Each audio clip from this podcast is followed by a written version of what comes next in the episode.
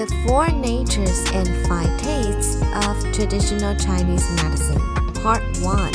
Welcome to Traditional Chinese Medicine News. This is Tammy. Today's news was written by Xu Wenting and published in 中国医药导报. Four Natures and Five Tastes of Traditional Chinese Medicine was first recorded in Shen Nong's Materia Medica, which is one of the four classic books of traditional Chinese medicine.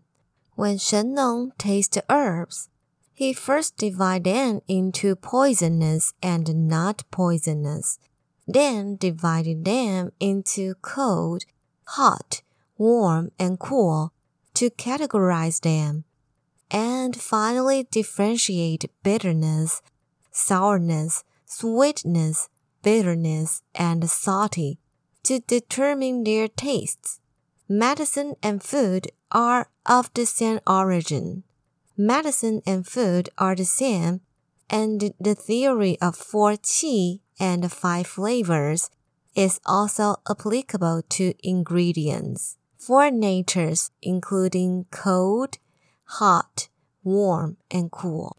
Judging from the more than 300 kinds of commonly used foods recorded in traditional Chinese medicine diet books, the most common foods are flat foods, followed by warm food, and the least was cold foods. Under normal circumstances, cold and cool foods have the functions of clearing away heat and purging fire, cooling blood and detoxifying, nourishing yin and promoting body fluid, and clearing the bowels. Common are chrysanthemum, bitter gourd, cucumber, duck, rabbit, crab, blackfish, coix seeds, and so on. Warm food has the effect of warming the body and dispelling cold, helping yang and nourishing qi, and promoting blood circulation. Common ones are ginger, onion, garlic, pepper, leeks, glutinous rice, oats, white beans, sweet potatoes, jujube, and etc. There are also some foods that have no obvious cold and heat and are relatively peaceful in nature and have the effect of notifying qi and blood, strengthening the spleen and stomach. Common ones are indica rice, japonica rice, corn, sesame, soybean, soybean oil, cabbage, pork, beef, carp.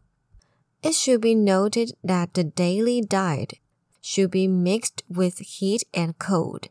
That is, use both cold and warm food to prevent excessive cold or heat in your body.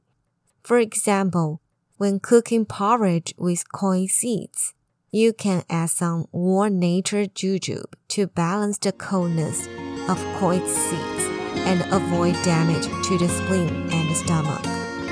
That's all for today. Hope you enjoyed today's news. See you next time.